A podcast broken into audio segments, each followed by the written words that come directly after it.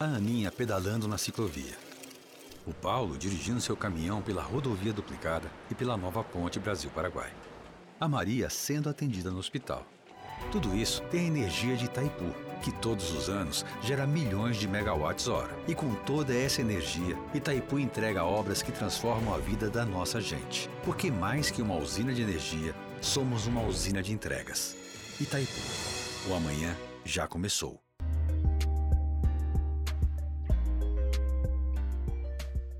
Olá, Vini! Olá, ouvintes do Diálogo de Fronteira. No 19 episódio do programa, iremos falar sobre direitos humanos na região internacional do Iguaçu. Olá, Ed, como vão, ouvintes? Antes de a gente começar, é bom relembrar o que exatamente são os direitos humanos? Os direitos humanos são aqueles direitos inerentes a todos os seres humanos, independentemente de sua raça, sexo, nacionalidade, etnia, idioma, religião ou qualquer outra condição. Todos têm direito a esses direitos. E como a gente já sabe, as regiões fronteiriças como a nossa apresentam uma série de particularidades que tornam certos debates ainda um pouquinho mais complexos, e os direitos humanos não fogem a essa regra. Por conta de seu caráter trinacional e de todo seu potencial humano e econômico, a fronteira entre Brasil, Paraguai e Argentina recebe anualmente uma leva enorme de visitantes, migrantes, refugiados e deslocados de alguma forma. Esse deslocamento entre o seu local de origem e uma região talvez desconhecida pode representar ao migrante uma grande ruptura nos seus planos de vida e expô-lo a uma série de vulnerabilidades. Esse fator torna a região internacional do Iguaçu ponto estratégico no debate sobre os direitos de imigrantes e refugiados, como nos conta Kelly Trento, secretária de Direitos Humanos e Relações com a Comunidade de Foz do Iguaçu. Bom, Foz do Iguaçu ela é uma cidade de fronteira, então pela, pela própria localização a, o tema de migração é extremamente relevante. O cuidado com quem chega aqui, é, com quem escolhe aqui é, para fazer a sua, seu lar, sua residência. É, então, eu entendo que é extremamente importante, é uma das políticas que mais deve ser difundida no município, é, pela sua questão fronteiriça e pelo índice de etnias que nós temos aqui. Né? Nós temos mais de, de 70 etnias, 80 eu acho, né, Mazé? Mais de 80 etnias. Então, é, a, a, relevância de, de, se trabalhar, quer seja na empregabilidade, no auxílio ao idioma, as é, questões de documentação, que a gente tem ajudado muito enquanto secretaria. É, então, é importante para a inserção e para a humanização é, desse, desse migrante que chega, né? No 13º artigo da Declaração Universal dos Direitos Humanos, adotada pela ONU em 1948, fica estipulado que, entre aspas, toda pessoa tem o direito de livremente circular e escolher a sua residência no interior de um estado. Esse mesmo artigo também diz, abre aspas, toda pessoa tem o direito de abandonar o país em que se encontra, incluindo o seu, e o direito de regressar ao seu país. Fecha aspas. Já em seu 14º artigo, essa declaração define que, entre aspas, toda pessoa sujeita à perseguição tem o direito de procurar e de beneficiar de asilo em outros países. Para garantir que esses direitos sejam respeitados, é necessária a visão conjunta de tudo o que significa ser migrante, mas também de todas as necessidades que alguém fora de seu país de origem pode apresentar, como nos conta a irmã Terezinha, da Casa do Migrante em Foz do Iguaçu. Nós, desde que a Casa do Migrante foi é, inaugurada em 2008, é, eu estou aqui. Uma das exigências que eu sempre fiz foi: se a gente é, trabalhasse o migrante como pessoa, eu ia ficar. Senão eu não ia ficar. Porque no início ela foi pensada só regularizar a situação migratória para o trabalho. E nós entendemos que o migrante é uma pessoa. É uma pessoa que precisa de trabalho, precisa de casa, precisa de comida, precisa todos é, todos os direitos, sejam humanos, civis, respeitados como qualquer nacional. Ele não é um ente à parte. É um ser humano, como os outros. Então, eu acho que a importância da do migrante é essa briga com as autoridades, que muitas vezes são. Uh, por isso que eu dizia antes, que nós temos que o nosso protocolo ainda vai ter que ser costurado e muito bem. Por quê? A tendência em qualquer lugar é eu defender o meu espaço. Eu defendo a minha secretaria, você defende a sua, ela defende a sua e assim por diante. Né? Mas para a gente chegar a um denominador comum e dizer todos nós vamos trabalhar com esta pessoa, cada um na sua especificidade, é difícil. Então, aqui, desde a nossa parte, é, é também favorecer para a pessoa, é, para o migrante, refugiado, sei lá, o retornado, né, ter acesso também. Como já dito pela irmã Terezinha, a Casa do Migrante havia sido pensada originalmente apenas como instrumento de inserção laboral do migrante no Brasil. Hoje, o trabalho da instituição é bem mais amplo. É, em primeiro lugar, a gente oferece o serviço de regularização migratória. A gente ajuda as pessoas a, fazer todo o processo para regularizarem sua situação migratória, que é preparar desde o acolhimento da pessoa até o acolhimento dos documentos delas e depois processar a documentação para elas darem entrada na Polícia Federal uma vez que elas têm já a documentação própria, então elas já podem aceder também aos outros serviços, como trabalho, saúde, educação.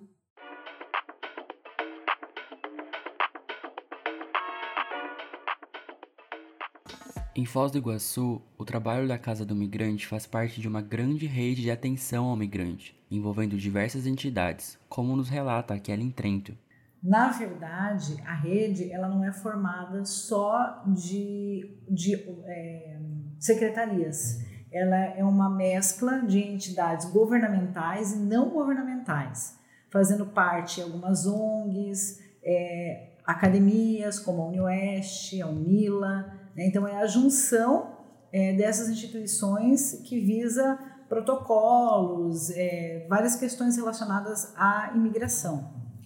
É, e nós, como Secretaria de Direitos Humanos, a gente faz parte dessa rede. Depois desse primeiro atendimento aos deslocados, é indispensável também pensar na integração deles na nova sociedade de acolhida, garantindo que ele tenha acesso à educação, trabalho, saúde e outros serviços. A integração numa nova sociedade, ela, digamos, tem, dentre outros pilares, vou colocar dois pilares sociais muito importantes, que é o trabalho, quando você né, consegue se inserir no mercado de trabalho, desenvolver suas competências, e o outro é a educação, né? que também vai fazer, perpassar esse caminho aí de se integrar à, nova sociedade.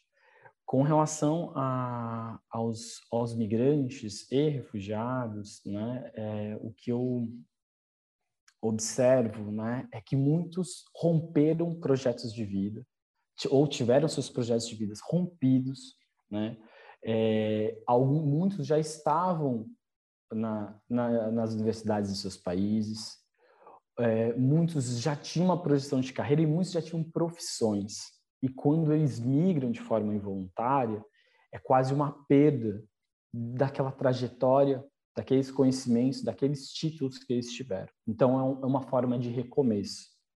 E nesse recomeço, eu entendo que a universidade, as universidades, elas são tem um papel fundamental na sociedade de tanto né, é, dar oportunidade às pessoas recomeçarem e não só é, e também trazerem os conhecimentos né, culturais e técnicos dos seus países para é, é para trazer ganhos para a instituição, né?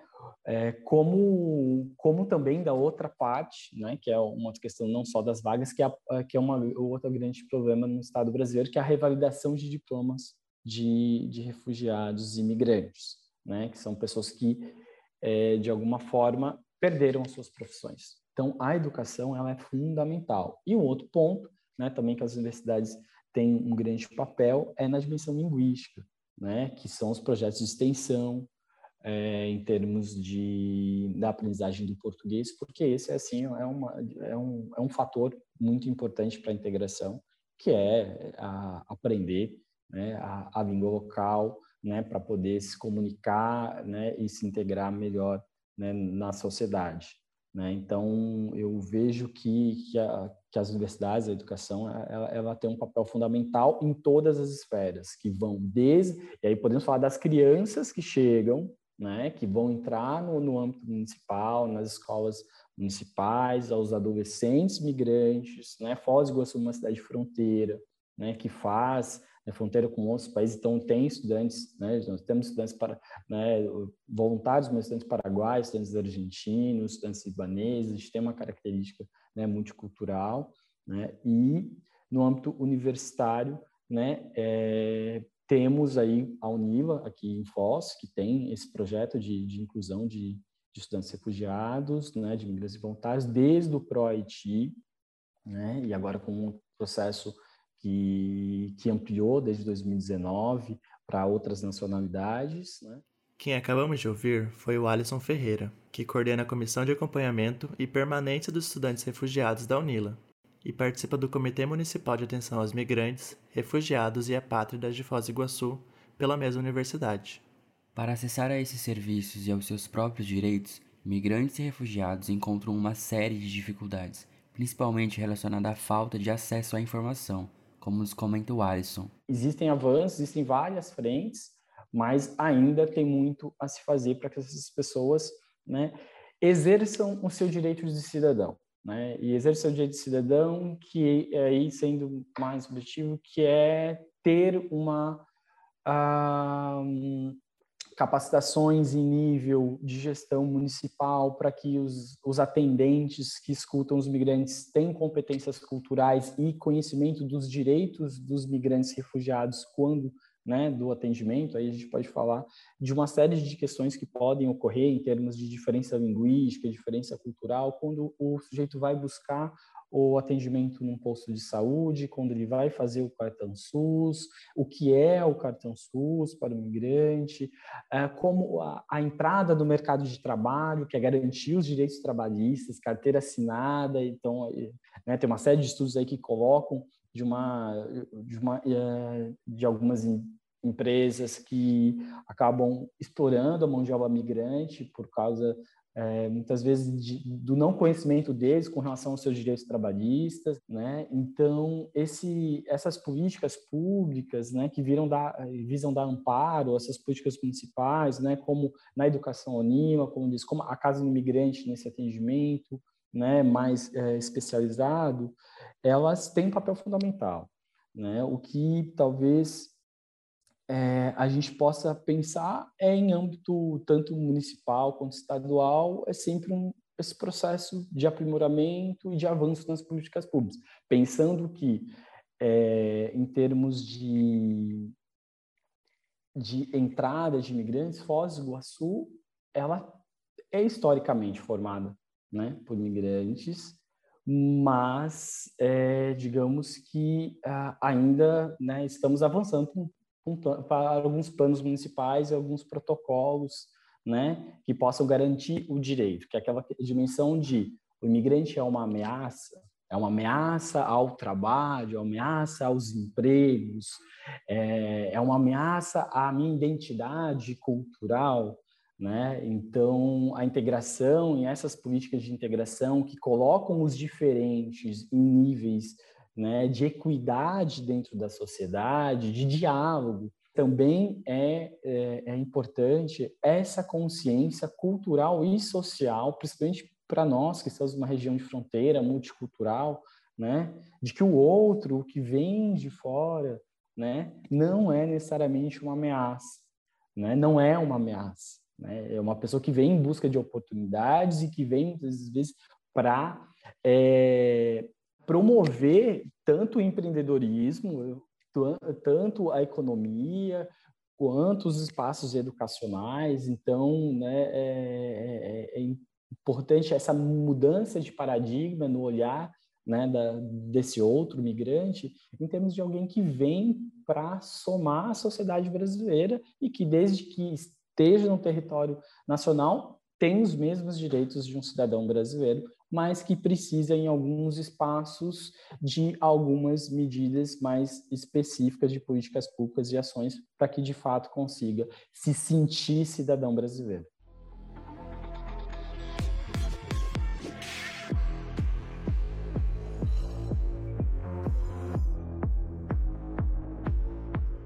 Como comentado pelo Alisson no bloco anterior, Outro fator importante para a integração do migrante e do refugiado em uma nova sociedade é o trabalho. Hoje, a OIM, a Agência ONU para Migrações, realiza importantes trabalhos no estado do Paraná e em Foz do Iguaçu para a promoção de políticas migratórias mais humanas e para a inserção laboral de imigrantes e refugiados, alinhados com o propósito da própria agência. Bom, a OIM, como eu já é, disse anteriormente, é a agência da ONU para as migrações. É, a OIM existe desde 1951 e é o principal organismo intergovernamental no campo da migração trabalha é, sempre em estreita parceria com parceiros governamentais, intergovernamentais e não governamentais, ou seja, por meio de parcerias a gente segue o nosso trabalho. A OIM atualmente conta com 174 Estados-membros e tem escritórios em mais de 100 países. Né? Então, como agência da ONU, é, é, nós estamos espalhados por vários cantos deste planeta, trabalhando a pauta das migrações.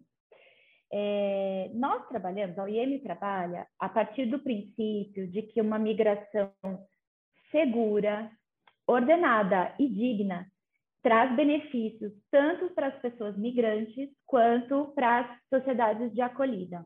Então, é uma relação de ganha-ganha. Tanto a pessoa migrante é, avança em seus processos de integração, quanto a sociedade de acolhida pode se beneficiar de toda a capacidade, toda a experiência, toda a inovação que a pessoa migrante pode trazer quando ela chega nessa sociedade. Quem acabamos de ouvir foi a Cláudia Anjos, coordenadora do projeto Oportunidades do Paraná, junto à OIM. Projeto Oportunidades é uma iniciativa da OIM é, que visa a impulsionar a integração econômica de pessoas venezuelanas e imigrantes de países vizinhos em situação de vulnerabilidade no Brasil.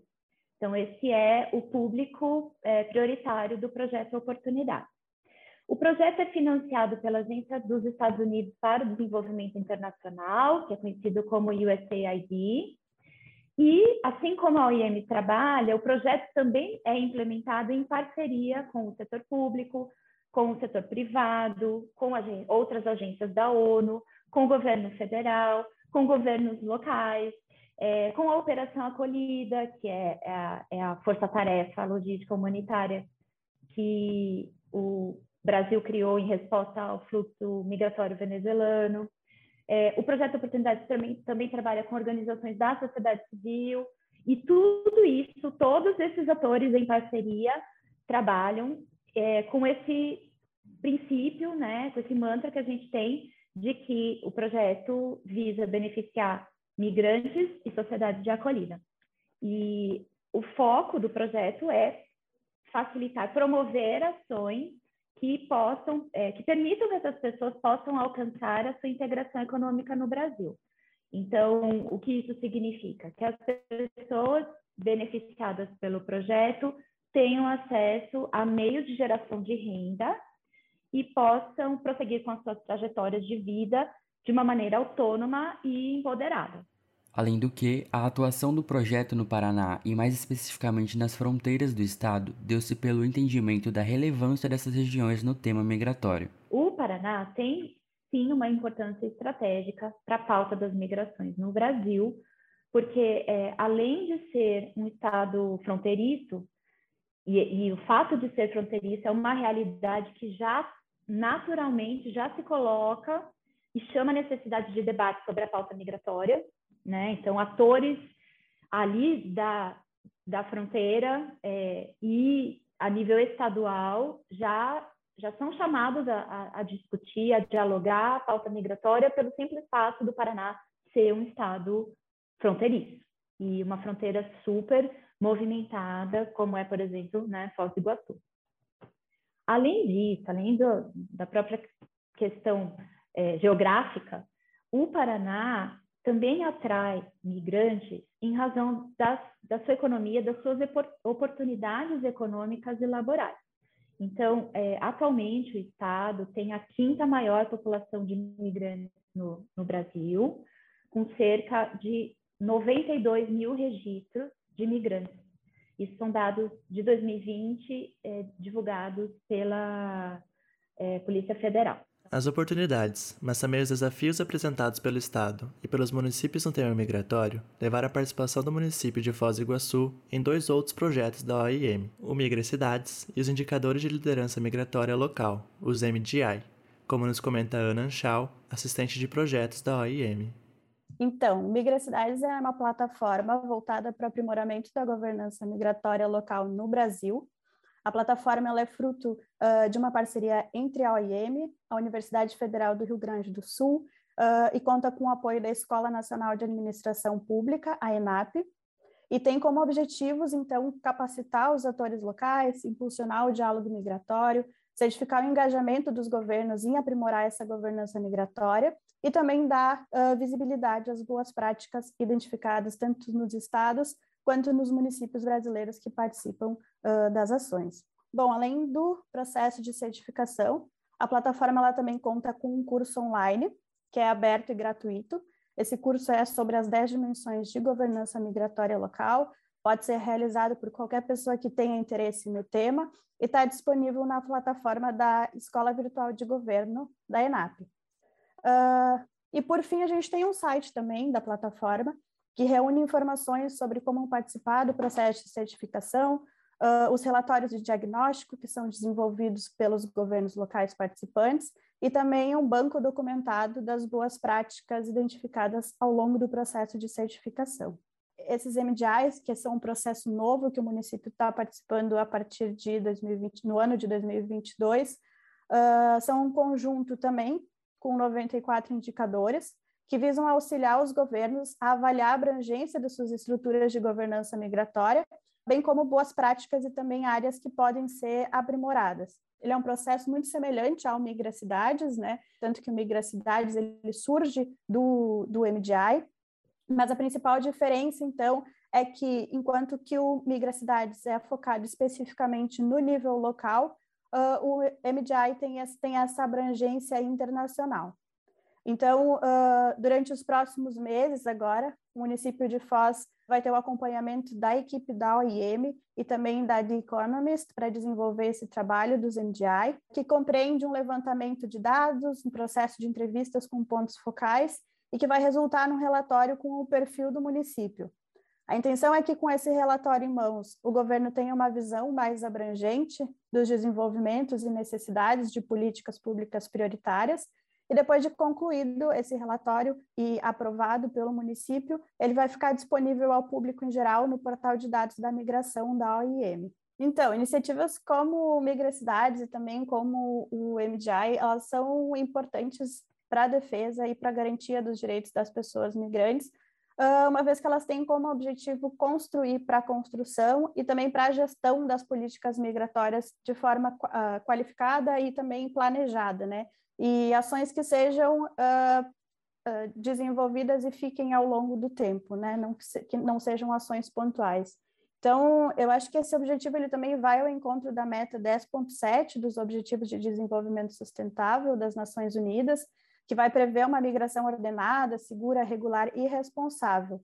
Então, por meio da participação nessas iniciativas, são fornecidas ferramentas para que os governos locais possam compreender a abrangência das suas políticas migratórias que já são desenvolvidas, uh, sejam capazes também de identificar potencialidades a serem desenvolvidas em benefício tanto das pessoas migrantes quanto das comunidades de acolhida. Então, acho que participar desses projetos é uma oportunidade também para o governo enxergar de forma macro aquilo que já vem sendo realizado, aquilo que pode ser uh, realizado e implementado ao longo do tempo.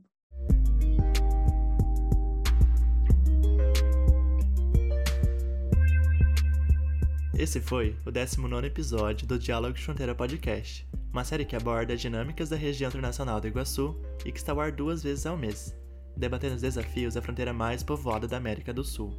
O primeiro episódio do mês sempre nessa pegada mais de conteúdo, e o segundo com convidados que discutirão o tema em uma mesa redonda. Então pega o seu fone e vem fronteirizar com a gente. Eu sou Edmar Valano Rockenbach e trabalhei na pesquisa e no roteiro deste episódio. E eu sou o Vinícius Boito, responsável pela captação e edição de som do mesmo.